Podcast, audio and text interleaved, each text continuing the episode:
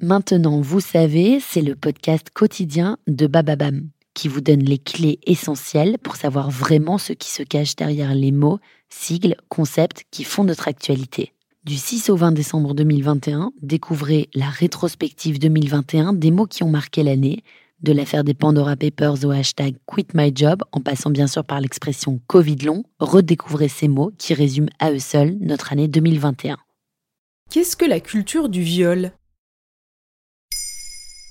Merci d'avoir posé la question. En 2019, Ipsos a réalisé une enquête pour l'association Mémoire traumatique et victimologie sur les Français et les représentations sur le viol et les violences sexuelles. Elle montre que l'adhésion à la culture du viol persiste. 32% des Français estiment qu'à l'origine du viol, il y a souvent un malentendu. Autre exemple, 17% des Français considèrent que beaucoup de femmes qui disent non à une proposition de relation sexuelle veulent en réalité dire oui.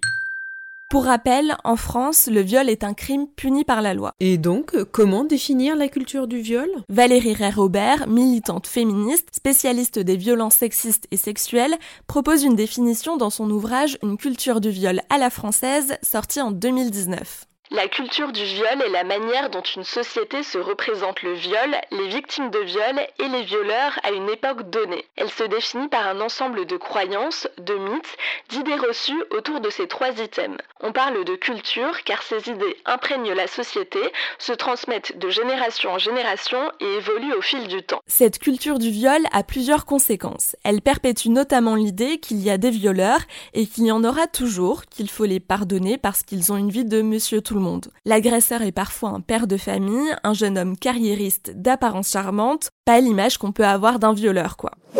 Et d'après l'étude Ipsos, un Français sur deux pense qu'une personne a plus de chances d'être violée dans l'espace public. C'est faux. D'après une étude de l'INSEE, 90% des viols sont commis par des proches de la victime. Donc le concept est récent. Il apparaît aux États-Unis dans les années 70 avec l'émergence des questions liées aux violences sexuelles. Mais difficile de savoir qui l'a utilisé pour la première fois. Selon Valérie Robert, il y a eu un point de bascule en 2013 aux États-Unis. Le terme n'est alors plus seulement utilisé par les militantes féministes et les universitaires. On le voit dans la presse et repris par le grand public, notamment au Slut Walks, à traduire par Marche des salopes. Elles ont été lancées au Canada en 2011, quand un policier a expliqué que pour éviter d'être violées, les femmes devraient éviter de s'habiller comme des salopes. Des milliers de femmes sont alors descendues dans les rues pour répondre que ce n'est pas aux femmes de faire attention à leur tenue, mais aux hommes d'apprendre qu'il ne faut pas violer. La déferlante a continué et a connu un nouvel élan depuis MeToo. Ah oui d'accord, bonjour le slut shaming. Slut shaming et aussi victim blaming. Dix ans plus tard, le problème persiste. Toujours dans l'étude Ipsos, 42% des interrogés estiment que la responsabilité du violeur est atténuée si la victime a eu une attitude provocante en public. Dans son ouvrage, Valérie Ray-Robert souligne que cette culture du viol se transmet de génération en génération avec des idées reçues comme celle-ci.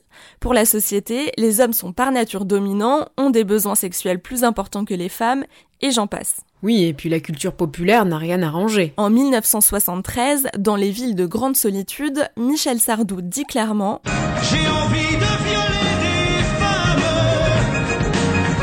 de les forcer à m'admirer. Et dans Trousse Chemise, Charles Aznavour évoque lui aussi, sans détour, un viol. Mais ce ne sont que des exemples parmi des dizaines de morceaux francophones ou anglophones. Et alors, comment lutter contre la culture du viol?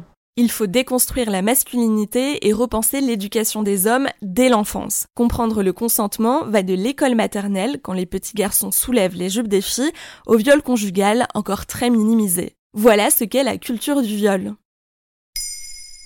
Maintenant, vous savez, un épisode écrit et réalisé par Pauline Weiss. En moins de 3 minutes, nous répondons à votre question. Que voulez-vous savoir? Posez vos questions en commentaire sur les plateformes audio et sur le compte Twitter de Maintenant, vous savez.